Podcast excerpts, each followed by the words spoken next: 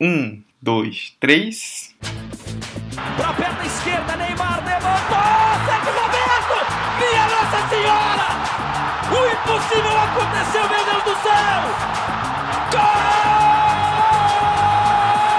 Cruzou pra Paulinho, entrou na área, vai fazendo o domínio da bola, fez, botou no terreno, parou, prendeu, driblou o back, rolou pra trás, o Hernani, por Enis, emenda guarda, é campeão! Pirlo, Pirlo, ancora Pirlo di tetto, tiro, gol! O James Milner na linha de fundo, cruzou na segunda trave, olha o gol do Lovren, gol!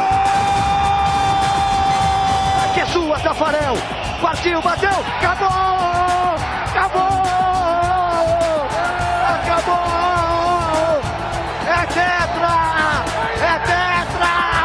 45 de acréscimo. Qual é, rapaziada? Muito bom dia, boa tarde, boa noite, boa madrugada para você que nos ouve pela internet. No ar mais uma edição do 45 de acréscimo, está no ar o 45 de acréscimo 56, o último de 2019. Acabou o ano, hein? Quem diria?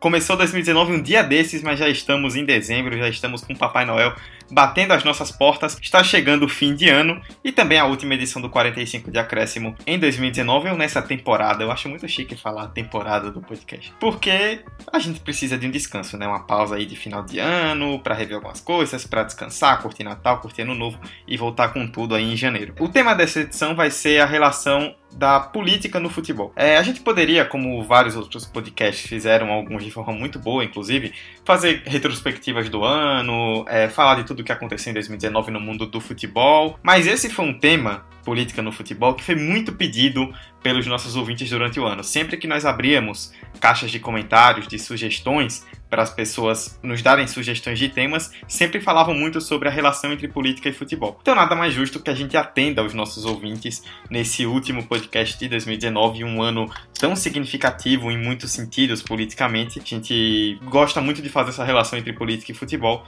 e agora vamos falar mais sobre. Eu, Eduardo Costa, apresentando esse podcast, estou ao lado de Emerson Esteves, Hector Souza e Vitor Santos.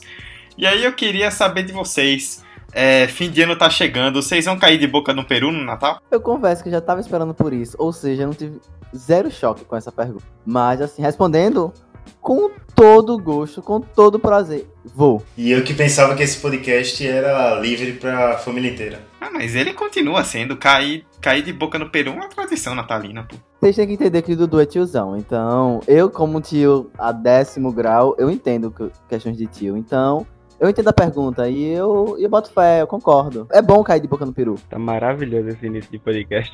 É, se minha família estiver ouvindo esse podcast, eu serei interrogado depois dessa introdução. É, vamos lá pra pauta. Primeiro tempo. O assunto da semana é a relação entre política e futebol.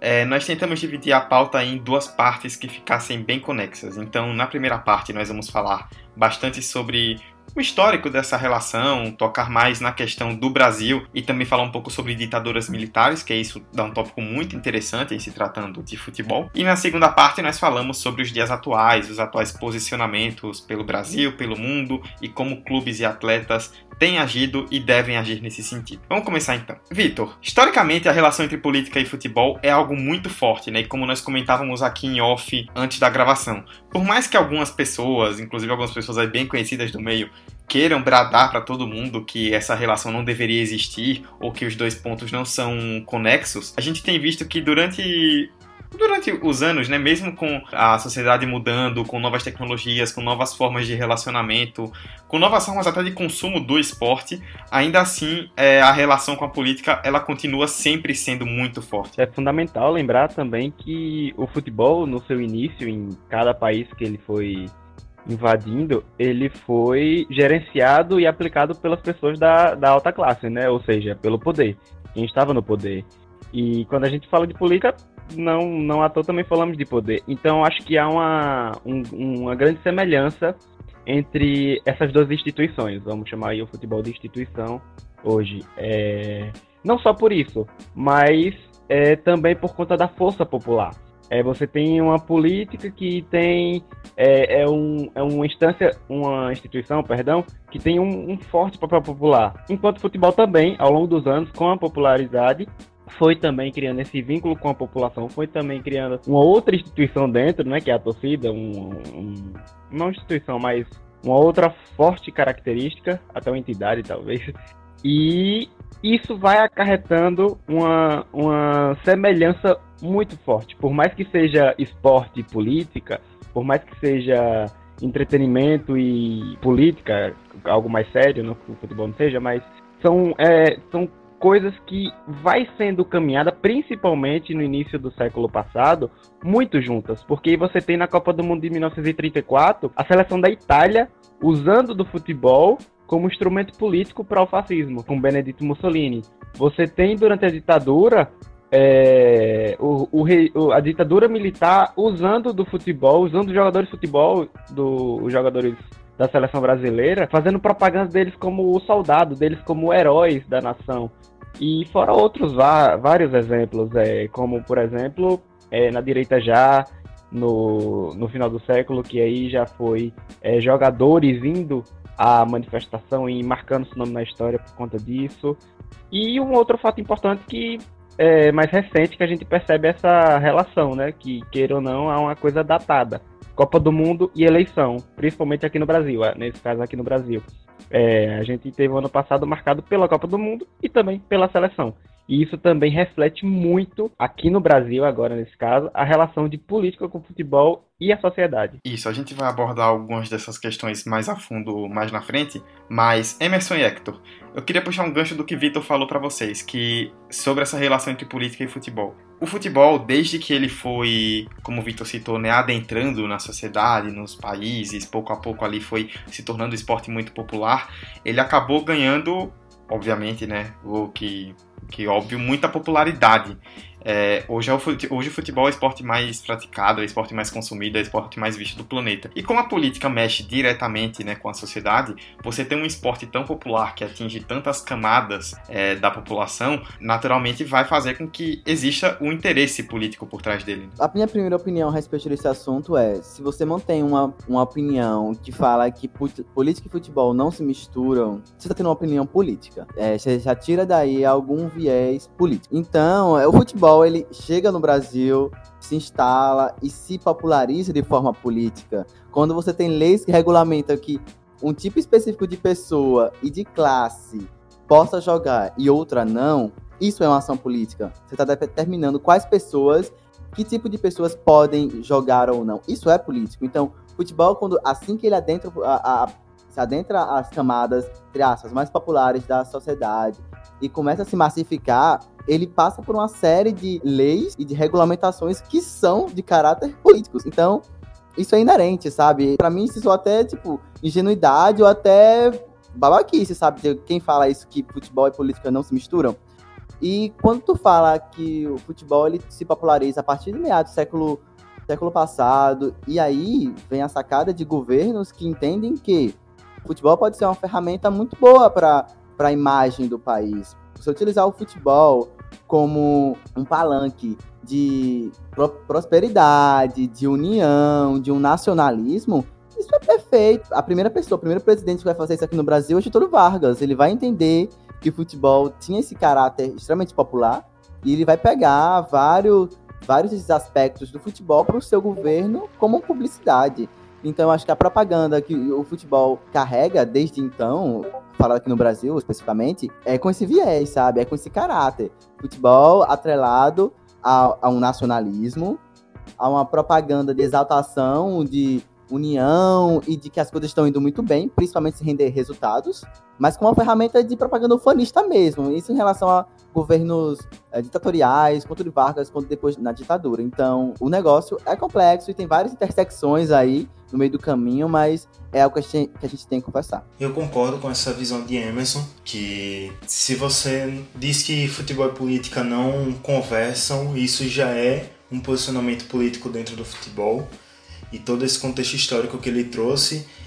E sobre a questão do futebol ter essa exaltação nacionalista na política como uma propaganda mesmo, o exemplo mais claro é em 1970, quando o Brasil ganha a Copa lá no México, e o governo militar usa disso como propaganda para dizer que o Brasil estava bem, que você tinha que ser você tinha que torcer pro Brasil, tinha que amar, tanto que tem aquela propaganda que foi bem massificada durante esse período pós-Copa, que é Brasil, ame ou deixe Então, essa exaltação ao nacionalismo. Quando a gente fez o episódio falando do 7 a 1 do Arquivo 45, a gente também tocou nesse ponto, né? Que teve muitas contribuições na política Copa do Mundo. Então não é só o futebol por si só, mas todos esses mega eventos também contribuem para uma política local. A mesma coisa teve jogo político na África do Sul em 2010. Na Rússia eu não me aprofundei tanto, mas deve ter tido jogo político lá também. E além das seleções tem também os clubes, né? Eu vou trazer aqui dois exemplos, um de cada lado, mas, por exemplo, teve durante o governo Lula que ele dizia que era corintiano e ele usava muito disso para ter essa imagem de presidente do povo, porque o Corinthians é um clube popular, é um clube que tem muita torcida então ele usava muito disso. Ele recebia a camisa do Corinthians, ia para o estádio, tinha tudo isso. E mais recentemente a gente viu o Bolsonaro fazer isso com o rival, né? Tanto que foi chamado, entrou em campo levantou a taça do ano passado. Então ele também usa desse jogo político. Quando estava saindo um monte de coisa do ministro Moro, a Vaza Jato. Uma das coisas que eles fizeram mais rapidamente foi vestir a camisa do Flamengo, o time de maior torcida do Brasil, e foram no estádio. Então, isso já mudou totalmente a imagem dele, já tirou o foco dos esquemas de corrupção que estavam vazando e foi para eles lá naquela torcida comemorando o jogo do Flamengo. Até essa confusão, né, que Bolsonaro tem mais time do que projeto aprovado quando ele era deputado. Porque todo mês sai ele aí com a camisa de time diferente, hoje foi com, os, com o presidente do Atlético Mineiro. Então, os, os líderes de governo, os chefes de governo estão sempre usando disso, né? Tem, sempre tentando se aproximar do povo com esse estigma do futebol, através dos clubes deles, principalmente aqui no Brasil, que é o esporte mais popular, né? É o esporte do povo, vamos dizer assim. É, eu acho muito bom o exemplo que, os exemplos que Hector deu, tanto do década de 70, durante um regime ditatorial, quanto nos, nos regimes democráticos que ele falou, é que é o seguinte: utilizar o futebol como ferramenta de palanque, de popular... chegar o povo de uma forma mais desinibida, ou então eu sou povão também, não é exceção de regimes ditatoriais, não é. O ponto é, tipo, em regimes ditatoriais, o gancho específico é utilizado para uma forma de propaganda ufanista, de unificação. Somos um Estado único. E que em alguns locais isso acabou interferindo de uma forma muito grave, porque tinha problemas separatistas. Mas enfim, o ponto é esse, de regimes, regimes democráticos, eles não, eles estão muito passíveis de que isso aconteça e vem acontecendo muito. Os presidentes, como o Hector falou,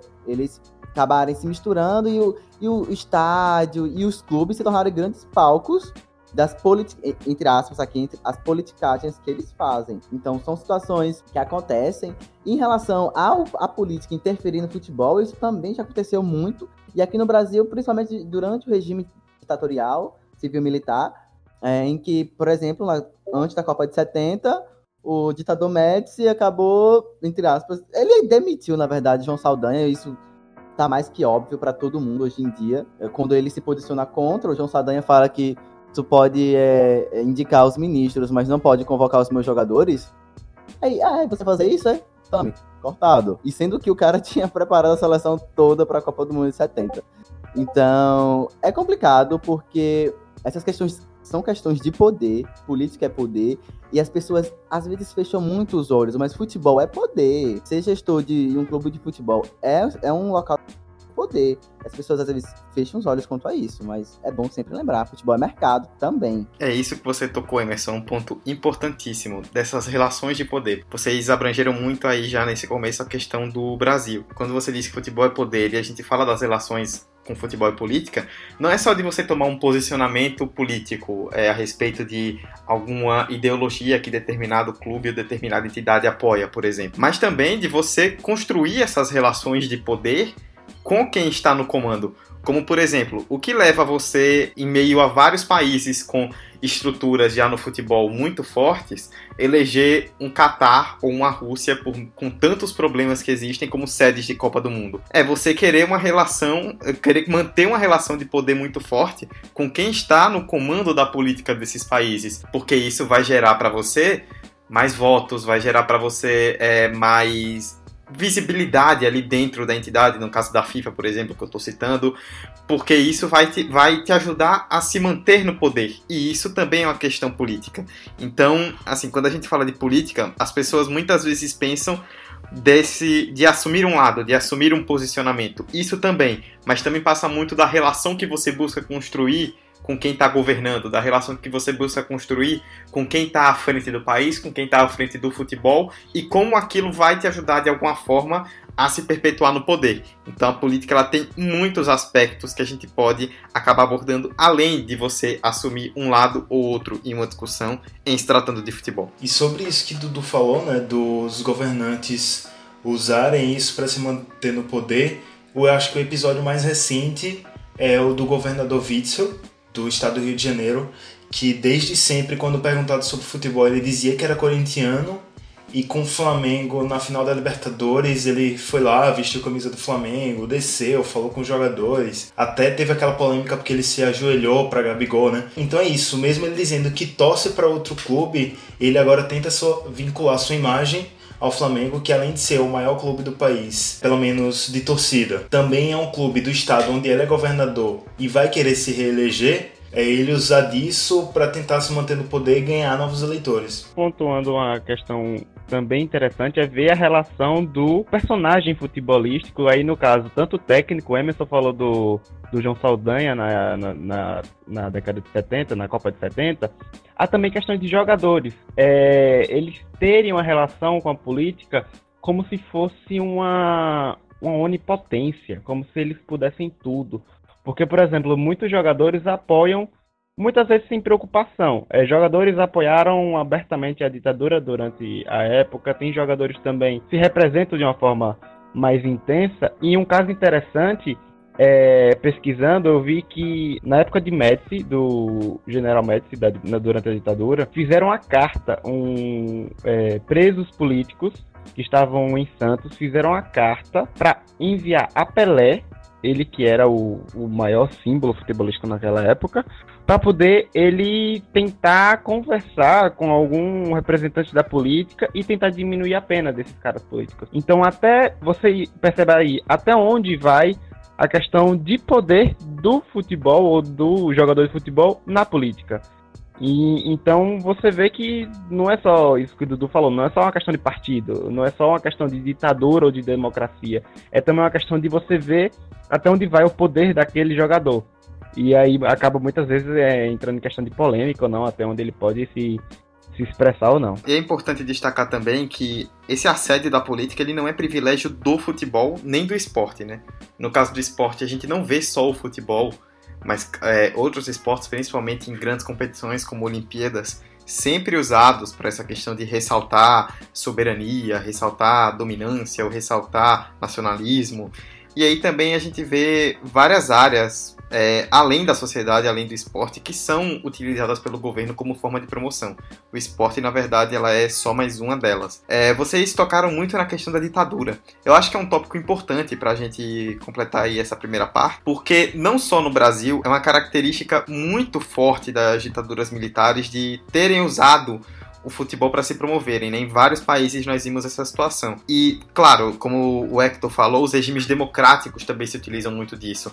Mas a questão da ditadura, é, Emerson, nós podemos notar que essa necessidade de você ter um nacionalismo exacerbado, de você é, ressaltar esse amor à pátria, tudo isso aparece de forma muito mais intensa e o futebol, como um esporte muito popular, acaba sendo também muito utilizado, como foi utilizado muitas vezes durante o mundo em se tratando de ditaduras militares. E em casos de sucesso, né? Porque Vitor falou sobre a Itália na década de 30, e assim se mostrava uma Itália que se caminhava para um progresso também. E aí a gente percebe que tanto no regime fascista italiano quanto no franquismo do Franco lá na Espanha tem muitos tem muitas é, familiaridades, similaridades. Primeiro que são regimes ditatoriais. Logo, a, a, utilização da ferramenta do futebol era muito em prol dessa prosperidade mesmo, enquanto Estado unificado. E no caso da, da Espanha, era um caso à parte, porque qual, é, qual era o contexto à época? A época tinha um Barcelona e um Atlético Bilbao muito forte. E eram é, dois times de regiões separatistas, País Basco e a Catalunha. E aí, Madrid estava sem representante de um grande time para para fazer frente a esses dois clubes. E aí o que fez? O, o, Franco fez um investimento pesado no clube de Madrid e em outros clubes. Por isso que você não se espante quando você vê o Real à frente de alguns nomes. Real, Madrid, Real, Betis, enfim. São clubes que teve algum tipo de investimento, algum tipo de, de incentivo por parte da coroa espanhola. E não apenas no, no, no nome real. Até na própria, na própria escudo, se tiver uma coroinha, também é um também é um indicativo de que houve esse incentivo esse estímulo. Daí o próprio, o próprio Real Madrid recebe uma injeção de investimentos, o estádio Santiago Bernabéu ele é, ele é projetado, e aí você começa a ter uma rivalidade mais ferrenha no futebol entre Real Madrid e Barcelona, porque a, a priori, naquele momento, era Barcelona e Atlético Bilbao. Então a gente vê aqui diretamente a relação entre política e em supremacia enquanto Estado, porque no caso da Espanha tem esse, tem esse asterisco ainda de regiões separatistas que permanece até hoje. Até hoje são situações políticas que acontecem. E ainda um outro destaque é lá no Chile também, na, na ditadura do Pinochet, lá na década de 70 até o início dos anos 90.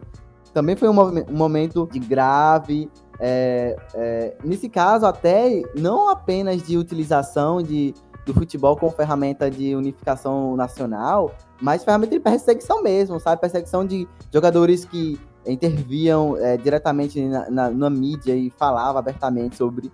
Eram caçados, sabe? Eram, eram realmente caçados. E isso também aconteceu no Brasil, isso não é algo do Chile, mas é só para pontuar que também em outras regiões da América do Sul isso também aconteceu. É, esse podcast, por exemplo, está sendo publicado na quarta-feira, dia 18 de dezembro, dia onde está sendo realizado, ou já foi realizado, dependendo de que hora você ouve, um Barcelona e Real Madrid, que foi adiado, está sendo realizado hoje, no caso na quarta, por conta de protestos a favor da independência da Catalunha, que evitaram que o jogo fosse realizado na data original em outubro, porque não tinha condição que a cidade estava pegando fogo. Essa rivalidade Madrid e Catalunha se vê muito no futebol, né? Eu lembro, por exemplo, alguns anos atrás, quando rolou o plebiscito para a separação né, da Catalunha da Espanha, teria um jogo do Barcelona no mesmo dia contra o Las Palmas em Barcelona. A cidade estava pegando fogo, obviamente, em alguns casos literalmente, e o jogo foi com portões fechados. O Barcelona não permitiu que a torcida entrasse justamente para mostrar para o mundo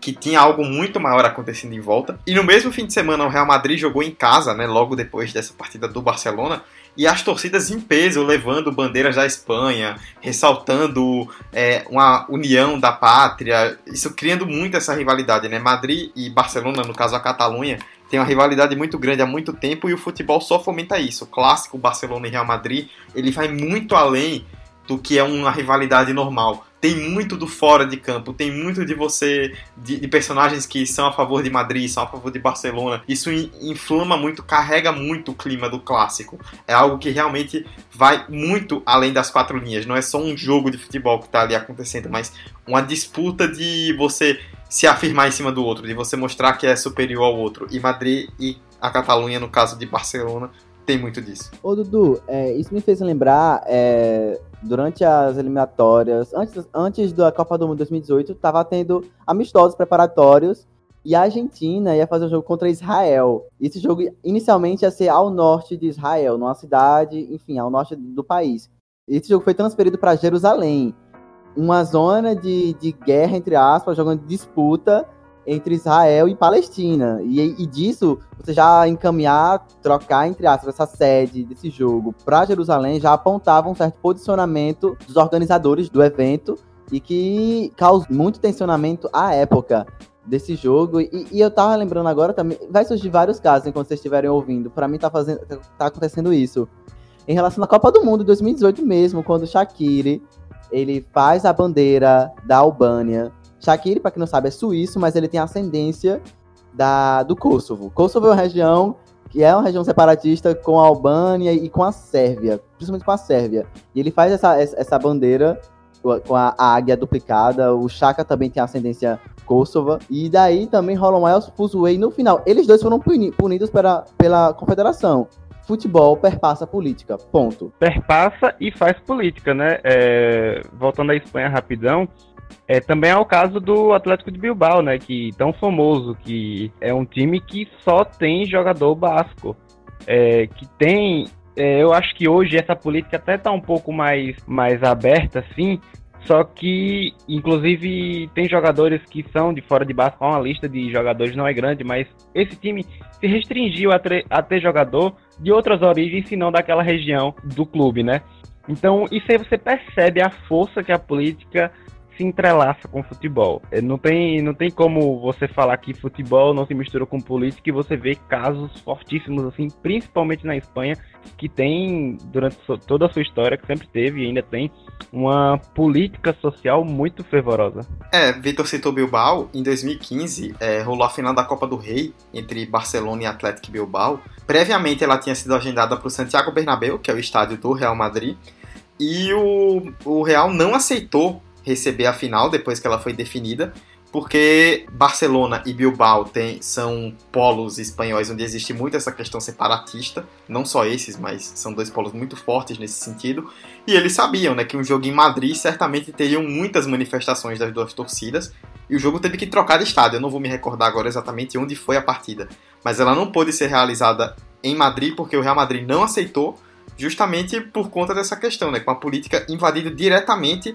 até mesmo interferindo, é, até nos dias atuais, interferindo diretamente no andamento de campeonatos. E Emerson falou de Copa do Mundo e uma das coisas mais preocupantes é a Copa do Mundo 2022, porque atualmente tem alguns países que cortaram relações diplomáticas com o Catar, são eles Líbia, Egito, Arábia Saudita e Iêmen, cortaram relações por conta de algo que está tendo no Irã, não vou conseguir destrinchar nisso agora, mas falando no meio futebolístico, se um desses quatro países, cinco, porque tem o Bahrein também, se um desses cinco países se conseguem se classificar para a Copa do Mundo do Catar e resolvem ir, pode dar um problema muito grande. E a FIFA tá bolando formas aí de fazer essa negociação com o Catar, que é um país muito pequeno. Estão fazendo aí essa negociação para ver como eles vão administrar todo esse problema geopolítico para não interferir na Copa do Mundo, porque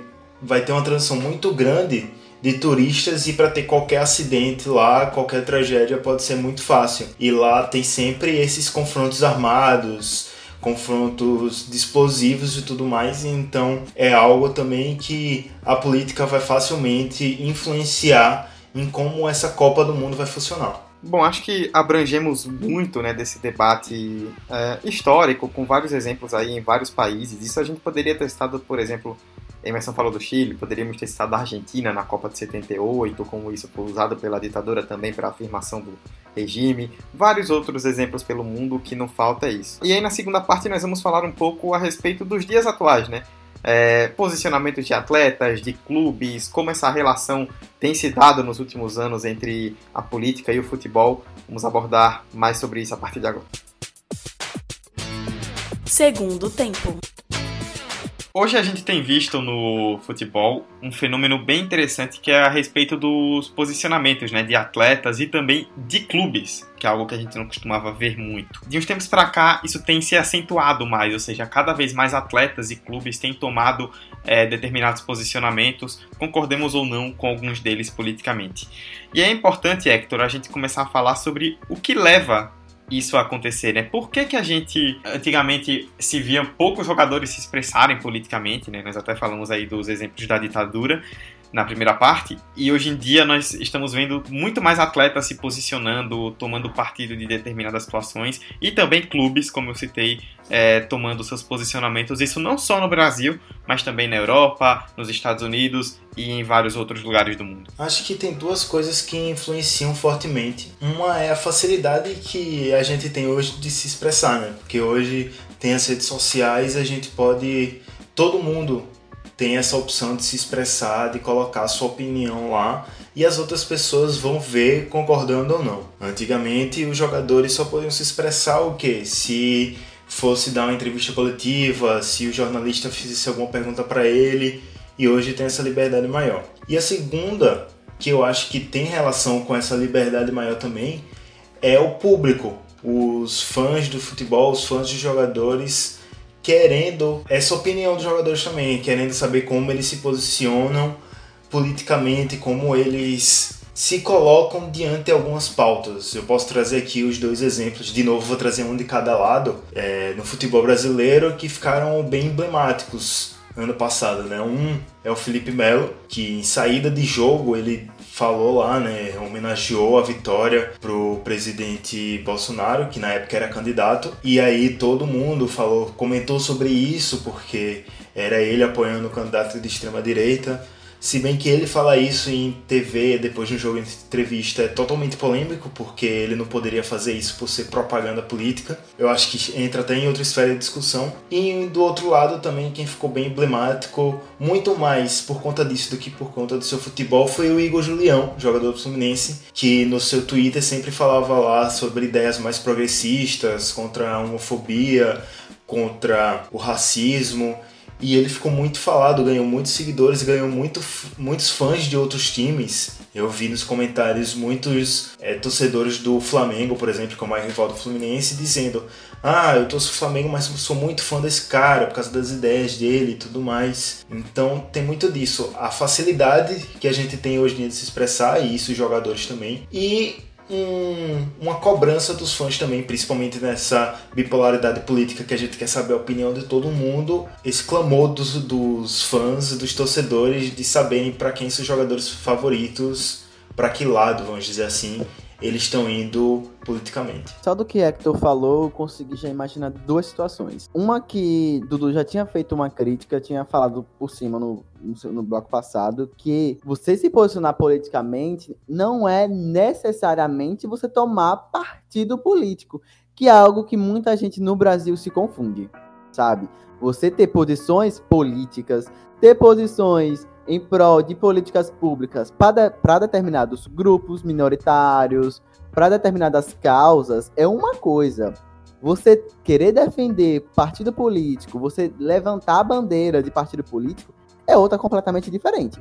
Não que as duas se excluam, não é isso. Mas que são diferentes. Acho que isso é um ponto fundamental. Por exemplo, o que eu vejo é o que Felipe Melo faz, para mim, é levantar bandeira de partido político.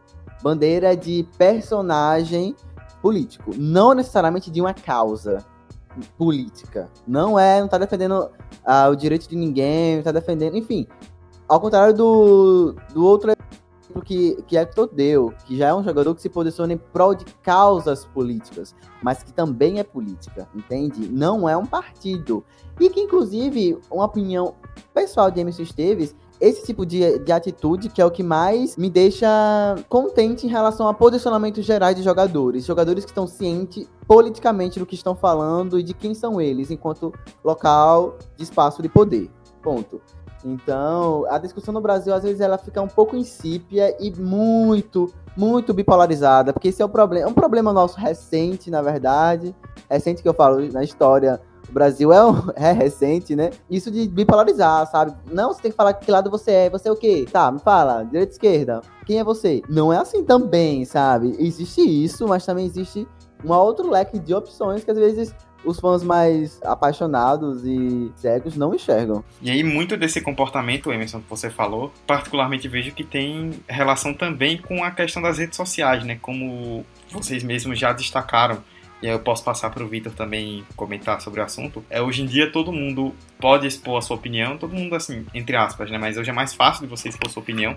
E existe esse clamor de tudo você querer, você tem que opinar sobre tudo, você tem que falar sobre tudo, você tem que é, necessariamente falar isso, isso e aquilo. E aí as pessoas elas cobram, uma coisa como o Emerson falou, né? Elas querem que você de um posicionamento de uma determinada forma, quando na verdade de outras formas você pode é, fazer isso, né? E não da maneira como muitas vezes as pessoas acabam enxergando, né? É sobre é, uma causa política que Emerson citou, a gente tem hoje uma ao meu ver, eu acho que o maior exemplo seria o Bahia, se tratando de clube, porque você tem um clube que se posiciona sobre várias e várias causas políticas, por conta de que é uma, uma diretoria que tem, que carrega essa, essa linha de gestão, né? essa transparência do, do, da participação do clube nesses eventos políticos. E aí você tem um Bahia que se posicionou sobre o derramamento de óleo no litoral nordestino. Você tem um Bahia que lançou recentemente, está para lançar, uma camisa por conta do LGBTQ mais tal. Então, isso também traz engajamento. Isso, isso também cria vínculos, não só do torcedor, mas vínculos sociais que vai além do futebol. Porque é um cara que não tá nem aí pro futebol. Tá lá no seu Twitter e tal, e do nada ele vê um, um retweet ou alguma coisa, uma citação do Bahia, e ele fala, opa, peraí. E ele passa a ter uma proximidade maior com o futebol. Claro que não com futebol dentro de campo sim, mas futebol não é só nas quatro linhas. E, velho, eu acho que sobre os jogadores há dois tipos de jogadores. Aqueles que sempre vão querer se posicionar é, do tema porque ele sente na pele, ele passa por aquele problema político, por aquela situação política e quer falar porque ele tem local de fala. E também tem um jogador que muitas vezes ele é pressionado, ele é jogado na parede e tenta entrar no, no lado do debate porque vai acabar saindo menos prejudicial para ele do que ele se ausentar. É, hoje em dia a gente vive numa cultura do ódio, né? Então é, acaba sendo menos doloroso você ficar de um lado do que você ficar em cima do muro. Bom, e aí para encerrar o debate eu queria jogar um último tópico para que todos vocês possam opinar, né? O que é que vocês acham dessa, dessa constante questão de posicionamentos de clubes e atletas? Mesmo que sejam opiniões a favor ou contra do que a gente pense, por exemplo, a respeito do que eles se posicionam. É, recentemente a Megan Rapinoe, né, que foi um, um grande ícone nesse sentido esse ano, a jogadora estadunidense eleita a melhor do mundo em 2019, foi perguntada a respeito disso, né? Questionaram a Rapinoe sobre, ah, às vezes é, se você acha que acaba focando muito na política e acaba deixando um pouco o futebol de lado, às vezes discursos excessivamente políticos. E ela disse que se, ah, se jogadores grandes do futebol masculino, como o Messi o Cristiano Ronaldo, tivessem esse tipo de posicionamento, muitas coisas seriam diferentes. É, e eu queria puxar para vocês: vocês creem que clubes e atletas nessas, nessa, nesse sentido eles devem não só podem, mas devem se posicionar em qualquer situação ou em algum outro momento seja melhor que eles se mantenham alheios? O que é que vocês, principalmente vendo a política e como as pessoas se relacionam nos dias atuais, o que é que vocês enxergam nesse sentido? Eu creio que existem casos e casos. Nesse caso que ela falou, eu concordo com ela, principalmente na questão do Cristiano Ronaldo. Para mim, ele deve se posicionar dado o momento atual da liga italiana que cada vez mais se instaura como uma liga mais racista que tem no mundo. Toda semana, toda rodada, a gente vê um caso novo aí de racismo saindo. E não é com os clubes pequenos, não é com jogadores pequenos, são com jogadores grandes, tipo Lukaku, que tá sempre sofrendo aí entre outros jogadores, Balotelli, e Cristiano Ronaldo, como um dos melhores jogadores do mundo. O cara que voltou a dar essa visibilidade enorme para a liga, que tem uma influência enorme, tem vários seguidores nas suas redes sociais se ele se posicionasse sobre isso, se ele pressionasse a própria liga sobre isso, os acontecimentos seriam totalmente diferentes. A liga se posicionaria sobre isso também de uma forma totalmente diferente, porque teve um protesto que teve essa semana, protesto, fazendo aspas aqui, dos cartazes que a liga italiana fez, sem consultar os clubes e botar imagens de macaco. Isso contra o racismo, sabe? Não tem assim, é, é totalmente fora de, de noção. Tanto que o Milan nas redes sociais se posicionou sobre isso com a nota de repúdio, porque foi o próprio clube percebeu que foi totalmente sem noção isso, porque o principal xingamento que eles fazem é chamar os jogadores de macaco, é jogar banana. E aí a liga faz uma campanha contra o racismo usando imagem de macaco, é só reforçar a imagem que os racistas estão fazendo. Então, esse é só um exemplo, porque é o que está mais em evidência, é o que está mais acontecendo, mas é um dos exemplos de, do porquê desses jogadores de grande expressão, de grande influência, devem se posicionar em assuntos políticos, nesses casos que giram em torno da sociedade. Eu não falo em casos políticos partidários de escolher um lado, mas de política pública mesmo. Vamos lá, eu concordo com o que Hector fala em relação a jogadores, nesse caso, Cristiano Ronaldo, mas pode ser qualquer outro jogador que esteja no espaço de poder e visibilidade, que tem um renome, o que, que ele fale vai virar notícia, ele se posicione. Mas também não é um posicionamento, ó, oh, gente, deixa eu falar aqui, algo óbvio, ou então algo que às vezes nem vai refletir o que ele pensa, ou então pior, algo sem embasamento algum que vai acabar meio que defasando a causa eu acho que vale muito nesse caso se municiar de pessoas, tá, ter uma boa gestão de, de quem tá por trás desse cara, sabe? Quem é o assessor, quem quem coordena essa parte de relações públicas. Porque, por exemplo, nesse caso do racismo, se ele vai dar uma opinião, e ele vai ter uma opinião tanto quanto racista, e não tem, pelo menos, um assessor em relações públicas que seja negro e que fale, cara, era melhor você ficar calado, sabe? Era melhor você ficar calado que você tá de alguma forma estragando com o movimento. Então, eu olho de uma forma meio duvidosa nessas situações, mas assim, no geral, prefiro que eu veja jogadores politicamente conscientes das suas ações, politicamente entendidos do contexto social e cultural que eles vivem, do que jogadores que levantem panfletagem de partidos políticos, sabe? Porque para mim isso não, não é nada, sabe? E também não é errado, liberdade de expressão. Eu não só vou concordar com fulano só porque minha opinião política é diferente dele, não. Eu vou olhar com ele por outra forma, enquanto cidadão, vou olhar. Obviamente vou olhar, porque eu tenho minha opinião, minha posição, meu posicionamento político. Mas esse cara, ele não tá influenciando em nada em relação à política pública, em relação ao fomento futebol como ferramenta de transformação de vida, sabe? Que é uma tecla que a gente sempre bate aqui no 45. Então, minha posição é essa. Os jogadores, eles devem sim, mas quando podem e quando cabem que eles falem isso também, para não soar algo fake, para não soar algo é, Maria vai com as outras, estou falando porque todo mundo tá falando. Então, casos e casos.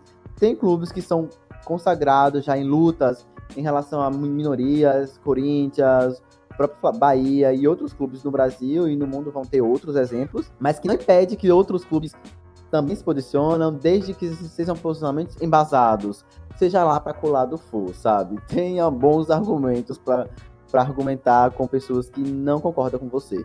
Então acho que parte muito daí, sabe? Jogadores eles precisam ser munidos de conhecimento, de informação, que às vezes, coisa que a gente já citou em algum dos episódios do 45, não vou lembrar o qual, pela própria formação, pela, própria, pela própria queima de etapas enquanto formação ou não, né, de, cidadão, enquanto cidadão é, se forma mais atletas do que cidadãos, isso não acontece, o que é uma pena. Eu acho que cada um vai ter o seu direito e de se expor ou não nas suas redes sociais, isso beleza. Mas essa questão do, de quem tem poder falar e se posicionar sobre determinado caso é interessante também, com toda essa contextualização que a Emerson falou, concordo. Eu acho que é legal, principalmente aqui no Brasil, pelo que a gente está passando, os clubes se posicionarem sobre os acontecimentos que acontecem dentro dos estádios, porque a gente vê, a gente vê torcedor que tem é, bandeira de antifascismo retirada do estádio e o torcedor que é retirado do estádio por conta de que está com livro de determinado autor,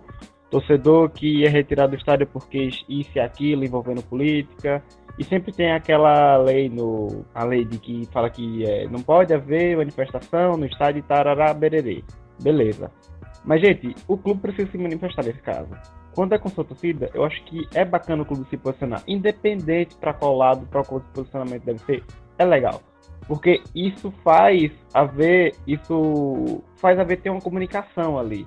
Por mais que, que fale algo que você não concorde, é legal você falar, porque isso talvez até faça seus torcedores ficar cientes. Ah, no jogo a gente não pode fazer tanta manifestação assim, em outro jogo determinado a gente pode fazer tanta manifestação assim. Isso pode até haver um equilíbrio nessa questão de dos estádios. E também vale lembrar que, gente, é, isso é uma opinião minha. É, posição partidária, eu acho que é um negócio muito, muito fajuto. Eu acho assim, posições políticas devem ser sobre causas políticas. E aí, quando a gente fala de é, tanto futebol, qualquer outro local social que você esteja. Então, posição partidária, eu acho que é, é um negócio muito.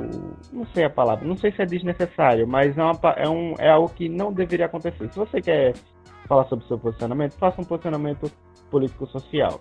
Eu acho que cabe melhor, até para a própria sociedade receber essa sua manifestação. Eu acho que é até melhor. Antes de terminar, eu só queria só frisar alguns pontos. Isso são opiniões minhas de Emerson. Eu já falei já muito em relação à informação mesmo. Mas, assim, é você permitir. Em relação. Eu vou tocar em relação aos estádios, isso de normas de estádio, de proibir. Para mim, isso é problemático, sabe? Isso é muito problemático, porque você pode. Você deve permitir opiniões políticas enquanto cidadão, pessoal. Você não pode é, cortar isso de ninguém, sabe? Outra coisa, em relação a jogador, jogador pode sim ter sua opinião política enquanto levantar bandeira, enquanto panfletagem, pode. Mas eu não, eu não vejo de bom grado fazer isso dentro do campo de futebol, que é o lugar da sua profissão, sabe? tu não vai estar, tá, enquanto seu local de trabalho, fazendo panfletagem. Eu acho que isso é uma opinião pessoal que você pode fazer uma rede social. É seu, você pode fazer o que bem entender. Você pode fazer, enfim, na sua vida enquanto cidadão. Então acho natural. E tem que tomar muito cuidado também. Aqui vai. É uma parada que eu sempre tenho medo de você vim com esse discurso também de que todas as opiniões são válidas, todo mundo tem o direito de fazer o que quiser. Quando eu falo que a opinião tem que ser embasada e que os clubes e jogadores têm que se muniar de pessoas e de um, de um certo staff bem estruturado, é você não falar e não soltar posicionamentos que, primeiro, sejam contra os direitos humanos, basicamente. E quando eu falo direitos humanos, é direitos humanos mesmo, tá? Não é direitos humanos do carinha das, branco da Zona Sul, não. É direitos humanos pro preto da favela, é direitos humanos pra, pra travesti, é direitos humanos pra toda uma série de minorias que normalmente não são tidas como direitos humanos por todas as categorias. Então, eu falo, é, direitos humanos se embasar enquanto a isso. Eu acho necessário que se, haja esse posicionamento, porque se vier essa história de ah, não é obrigada, então por isso a gente não vai se posicionar, isso dá espaço para que muitos discursos contrários a isso, e o que tem acontecido ultimamente, discursos é, ultra de direita, discursos contra esses direitos humanos que eu me refiro, tá enrolando solto, sabe? Quando tem esse discurso de não somos obrigados a nos posicionar. É complicado. Você tem que se munir de um bom staff, você também não vai estar tá saltando qualquer tipo de posicionamento aí, porque tenho que soltar. Ah, porque fulaninha pediu no meu Twitter para me posicionar. Também não é assim. Não precisa ser assim. A gente tem que se atentar, porque tem várias interse interseccionalidades. Futebol é um meio de poder, como eu falei. Tem jogos de, de mercado ali também intrínsecos. Você pode falar uma coisa que um certo patrocinador não concorde. Tem uma série de questões que a gente não vê os bastidores do futebol, mas que eu vejo com super bons olhos quando um time tem total noção de seu papel social e ele se posiciona dessa forma. Seja de uma forma que eu concorde ou não. Eu vou muito nessa linha de que Emerson falou. Primeiro em questão da torcida, toda essa coisa de faixas que foram proibidas e tudo mais, antifascistas. As pessoas têm essa liberdade, tem que ter essa liberdade de, de expor a sua opinião, seja onde ela estiver. Se ali é um espaço público, ela pode ir lá levantar sua faixa. Como uma pessoa de direita pode ir lá levantar sua faixa Portanto, que duas coisas. Um, como a Emerson falou, não esteja fazendo propaganda partidária, até porque isso já entra na esfera da ilegalidade. E dois, não esteja com discurso de ódio que fira os direitos humanos, porque uma coisa é você ir lá e levantar a sua faixa. Sou a favor da reforma da Previdência. Beleza, é uma pauta de direita, mas é uma pauta, não está ferindo os direitos humanos. Outra coisa é você lá e falar eu sou contra negros e gays. Aí é essa esfera que você não pode. E é contra essa esfera que as faixas antifascistas, que os grupos antifascistas lutam. Então, no momento em que você está lá no estádio com sua bandeira, com sua faixa antifascista, e você é proibido de hastear ela, você é proibido de expor essa opinião, já está intrínseco nas pessoas que administram aquele local qual é a posição política delas. Porque se elas não querem que aquele discurso da lei seja ecoado, então elas estão calando a voz dessas pessoas. E estão deixando os discursos que estão mais fortes hoje em dia, que são esses discursos de ódio, querendo ou não, deixam inflamar ainda mais. Porque é esses discursos de ódio que vão contra, que vão bater nessas pessoas que foram que levaram aquelas faixas e foram expulsas daqueles locais. E é isso que está acontecendo, é isso que a gente vê a cada jogo, é isso que a gente viu no caso mais recente da torcida do Botafogo, que levou uma faixa que nem era tão grande e teve que tirar. E no outro caso, são os clubes. É, também concordo com o que Emerson falou que eles precisam se, se posicionar Vitor até comentou do Bahia, nessa esfera de política pública que o Bahia está fazendo. Porque, por exemplo, não adianta nada o Vasco, um clube popular, um clube que fez uma campanha linda dessa associação dos sócios torcedores, que abriu espaço para torcedores de baixa renda se associarem ao clube e fazer essa torcida crescer. Não adianta nada fazer toda essa campanha para na outra semana assinar um contrato com a Avan que apoia pautas fascistas, que apoia pautas que vão contra essas minorias, que vão contra essas pessoas que se associaram a baixo custo com, na torcida sócia do Vasco. Então é dessas contradições que o clube precisa ficar de olho, sabe? É nesses posicionamentos que o clube precisa administrar. Você tá a favor da sua torcida mais popular ou você quer uma elitização maior, você quer pensar mais no seu lucro? Porque a gente pega o exemplo do Palmeiras, o Palmeiras deixa claro, ele em nenhum momento se posiciona politicamente, em nenhum momento ele fala das pautas públicas, mas através das ações do próprio Palmeiras a gente sabe como ele se posiciona politicamente. A gente sabe isso pelas suas leis do, do estádio, pelas suas restrições, pelas campanhas que eles, que eles fazem, pelos convidados que eles levam para os campos, então é sobre isso. Se posicionar politicamente não é só você dizer sou a favor de partido A ou partido B, sou a favor de pauta A, pauta B. E política está em todas as suas ações, então é sobre isso que os clubes também têm que ficar de olho, tanto os clubes como os jogadores. Eu falo aqui, enfatizo nos clubes porque são instituições maiores, é quem realmente a torcida venera, porque um jogador facilmente sai de um clube, em alguns anos no máximo, ele é esquecido ele é apagado. O clube não, o clube vai estar sempre lá e aquela imagem vai sempre reverberar. É, isso que Hector tocou no final tem relação com o que nós citamos lá no começo, né? Quando vocês disseram, né? Que a partir do momento em que você fala que o futebol não deve se misturar com a política, você já está, querendo ou não, tendo um ato político se posicionando de alguma determinada forma quando acontecem determinadas situações, principalmente quando elas acontecem no seu quintal, com o seu clube, e você não se posiciona, você, querendo ou não, está assumindo uma posição ali. Uma coisa que a Hector tocou também importantíssima. Todo mundo tem o direito de se manifestar a respeito do que, do que pensa, do que imagina. Mas, assim, tem algumas ideias que você não pode propagar. Tipo, ah, como é Hector citou, por exemplo, eu defendo mortes de, de um determinado grupo da população. Eu defendo morte de, de, negros, de LGBTs, por exemplo. Ah, eu não posso levantar faixa com isso no Estado? Não pode. Não pode. Tipo, não é questão de censura, é você defender o básico. Não pode. E a gente tem visto né, no, nos últimos anos é, várias pautas aí é, relevantes nos estádios que não podem ser expostas. Vocês citaram, por exemplo, faixas antifascistas de alguns clubes eu vou até um pouco mais atrás. Há um tempo atrás, o, a torcida do Corinthians teve faixas removidas na arena porque protestava contra o governador de São Paulo, que estava envolvido na época com um esquema de desvio de verba de merenda, algo assim, não vou me lembrar exatamente o que era. Os torcedores do Corinthians levaram algumas faixas questionando e o jogo parou e mandaram retirar as faixas, porque disseram que não era ali não era o lugar de fazer um protesto partidário, que eu acho que vai muito do que vocês disseram lá atrás, né? As pessoas levam muito como se fosse uma defesa de partido. Mas não é uma defesa de partido, é uma defesa de pautas sociais que são importantíssimas. E eu acho que em algum momento falta, importante isso, não só a questão do posicionamento, mas de um posicionamento firme.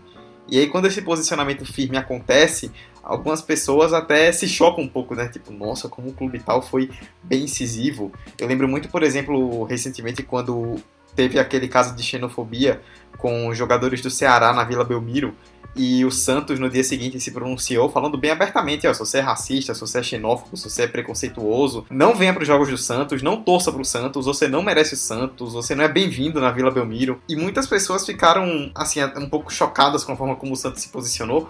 Mas é isso, tipo, muitas vezes falta esse posicionamento mais firme, de você não só dizer, por exemplo, eu sou contra a xenofobia, eu sou contra o racismo, mas você se posicionar de forma dura, veemente nesse sentido, de você e aí não parte só dos clubes e dos atletas, mas também de federações, né? Que a gente vê muito pouco isso. De você trazer punições, de você mostrar que você está alinhado com aquela situação. Só que muitas vezes essas instituições elas preferem não tomar essa posição é, com medo disso que a gente falou, né? De, de ficar com essa coisa de que ela está se posicionando a favor de um partido. Não é a favor de partido nenhum, de político nenhum, mas sim é a favor de pautas sociais, de questões importantes para a sociedade. Se isso se identifica mais com um partido ou outro, se você tem, um, é, tem uma ideologia que se identifica mais com um determinado partido que não se comunica com essas pautas sociais, isso mostra que a carapuça está servindo de alguma forma. Mas eu acho que sim, ainda mais hoje, como nós falamos no episódio sobre grandes jogadores negros, e aí nós citamos o caso do Pelé, que não se pronunciou em muitas questões, até o Miguel, nosso queridíssimo Luiz Miguel, que participou com a gente, espero de coração que ainda esteja ouvindo o podcast, é, falou né, que posicionamentos em alguns momentos acabam fechando portas ainda mais naquela época. Mas hoje em dia, não que a sociedade seja extremamente aberta ainda, falta muito. Mas nós temos ainda mais condição de. Nós temos uma sociedade que permite é, que você se posicione mais, que você se abra mais em respeito de determinadas questões.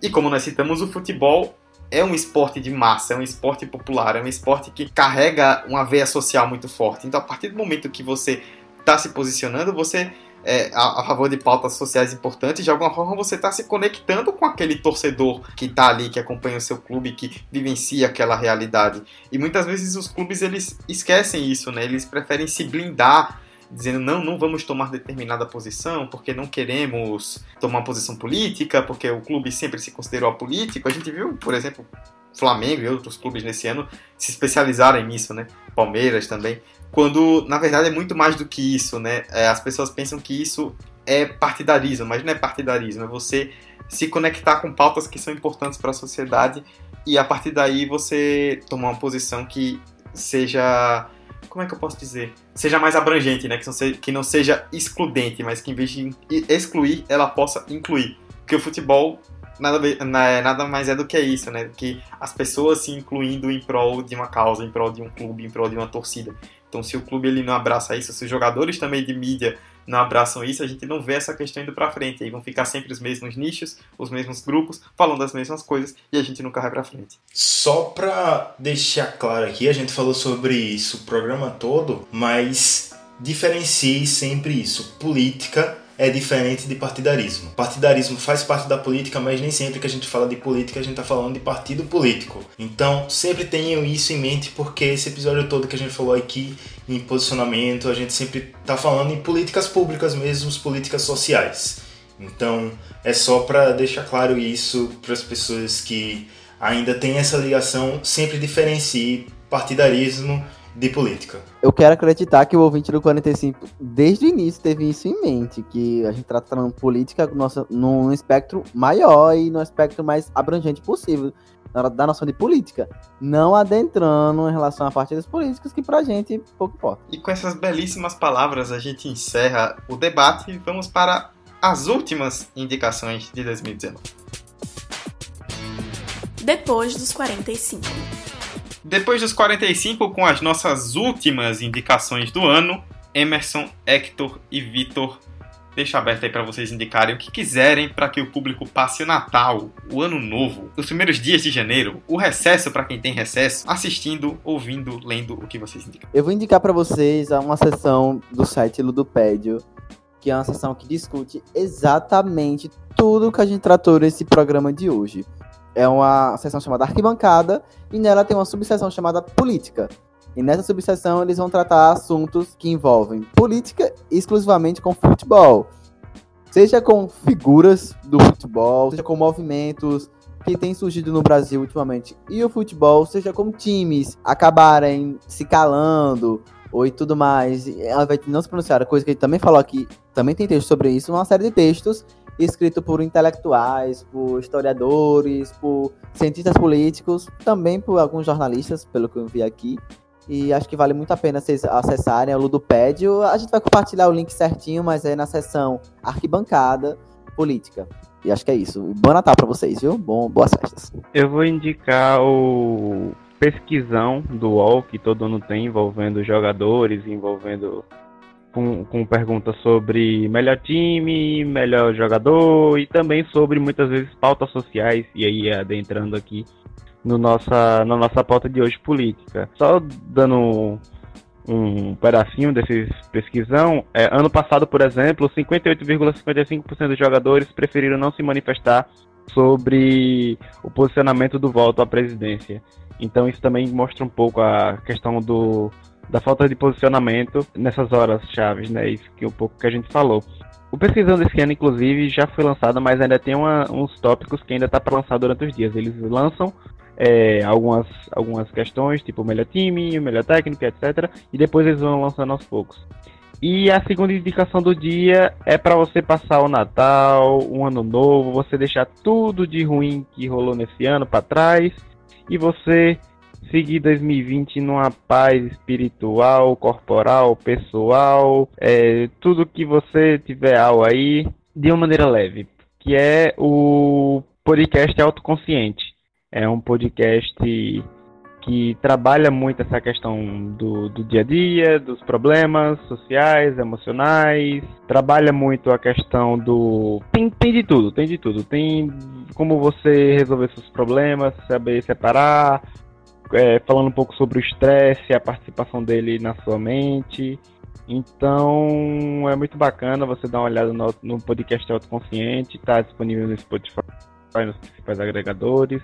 É, é, muito variado o tempo, às vezes tem meia hora, às vezes tem 15, então dá para você escolher lá o mais adequado para o momento que você quer. E vai lá ouvir o Autoconsciente, passar um 2020 muito tranquilo. É, um cheiro para todos e até ano que vem. Eu vou indicar uma série, é Good Father of Harlem, que é baseado na história real de Bobby Johnson, que ele era um gangster da cidade de Nova York nos anos 60 do Harlem. É, ele era um mafioso negro e mostra a vida dele depois de ele passar um longo tempo na prisão, ele tentando recuperar seu domínio ali contra uns mafiosos italianos. Para quem gosta dessa coisa de máfia, é muito legal. Ela tem 10 episódios e já tá, já saiu toda, já terminou a primeira temporada. Não está disponível em nenhuma dessas plataformas de streaming aí, mas você acha nas internets da vida. Tem um elenco muito bom.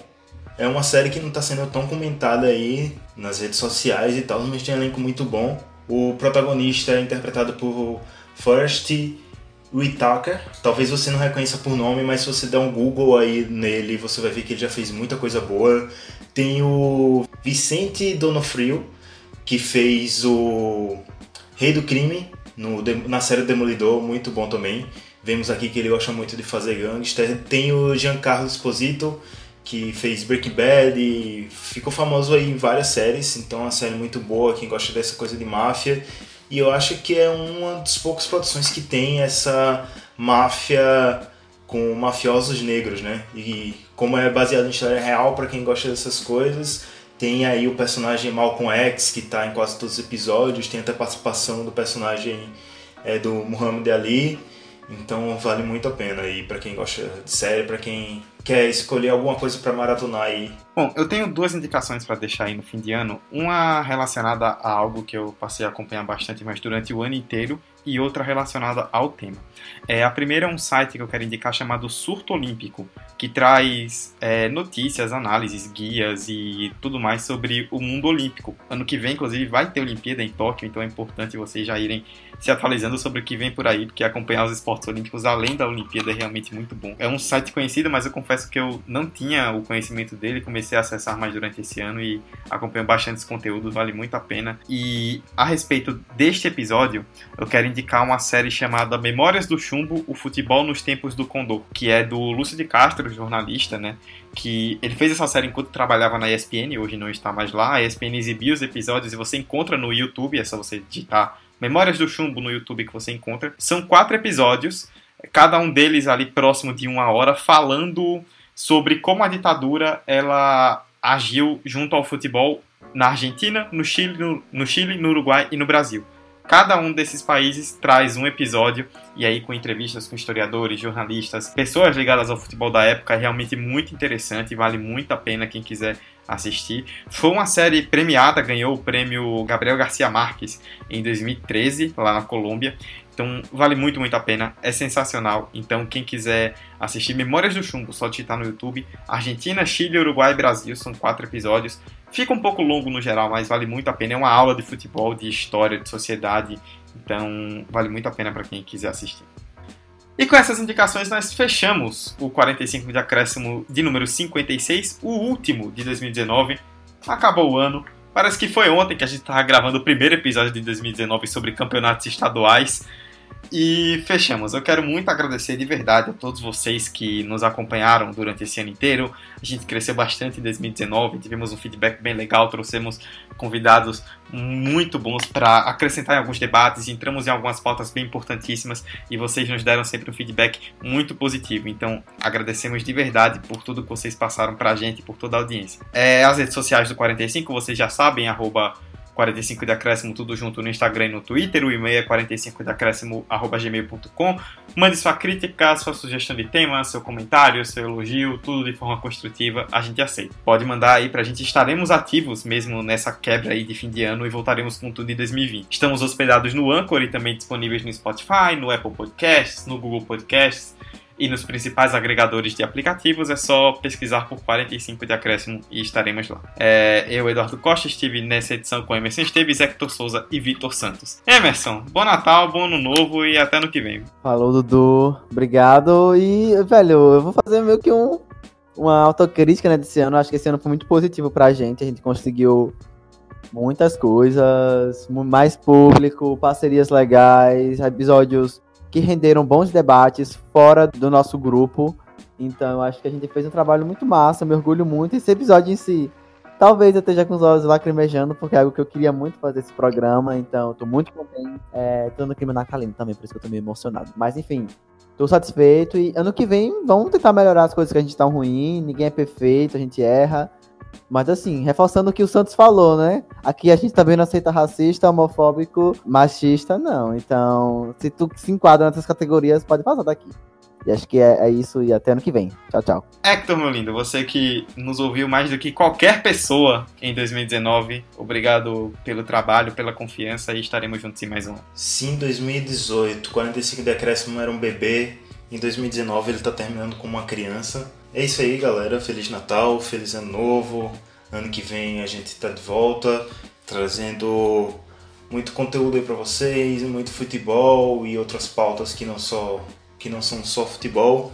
Muito bom gravar aqui com vocês. Esse ano eu já fiz muitas participações, espero que o próximo ano faça mais participações ainda. E é isso aí, continuarei ouvindo 45 Decréscimo todas as quartas-feiras de manhã. Muito que bem. Vitor, mais uma vez aí, obrigado por, pela companhia durante esse ano e até 2020. É, o 45 de acréscimos agora tá mais rechonchudo, né? É, é, muito legal a gente ver esse ano 2019. É, o rechonchudo foi se referindo a conteúdo, a história, a evolução, amadurecimento e muito feliz de verdade participar com vocês desse, desse podcast que está crescendo de forma muito orgulhosa, não sei se essa frase está correta, mas vamos lá. Esperar um 2020 muito, muito feliz com o podcast, muito feliz com os nossos times, muito feliz com o futebol em si, que é o que movimenta aqui esse podcast. E é isso, um Feliz Natal, um bom Peru para todos, um bom Ano Novo para todos, e um cheiro para todo mundo. E já já vamos ouvir Roberto Carlos. E é isso, fechamos a última edição do 45 de Acréscimo em 2019. Espero que vocês tenham gostado. Ficou um pouco mais longo que o normal, mas com um tema bastante necessário. E voltaremos em 2020. Quando? Vocês ficaram sabendo logo logo. Até ano que vem, Feliz Natal, Feliz Ano Novo e boas festas a todos. Tchau, tchau.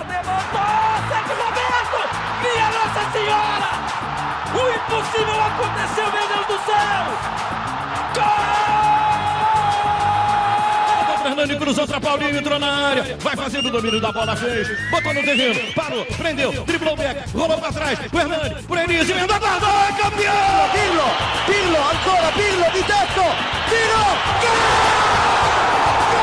O James Milner na linha de fundo cruzou na segunda trave. Olha o gol do Lovren! Gol! Que é sua, Tafarel. Partiu, bateu, acabou! Acabou!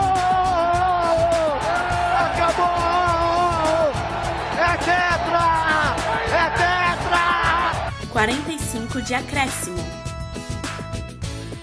É, atualização aqui ao vivo, o Atlético Mineiro vai pegar o União da Argentina, saiu agora o sorteio, e o Vasco vai pegar a Bolívia 4. Vasco não passou. É, o Bahia vai pegar o Nacional do Paraguai. Confronto bom. Enjoado, viu? É. Logo agora vai ser. Enjoar. Tá vendo? Por isso que eu tava comentando com o Hector. A Sul-Americana devia ter fase de grupos. Aí você pega um sorteio ruim e já se arruma logo na primeira rodada. Esse podcast foi editado por Hector Souza.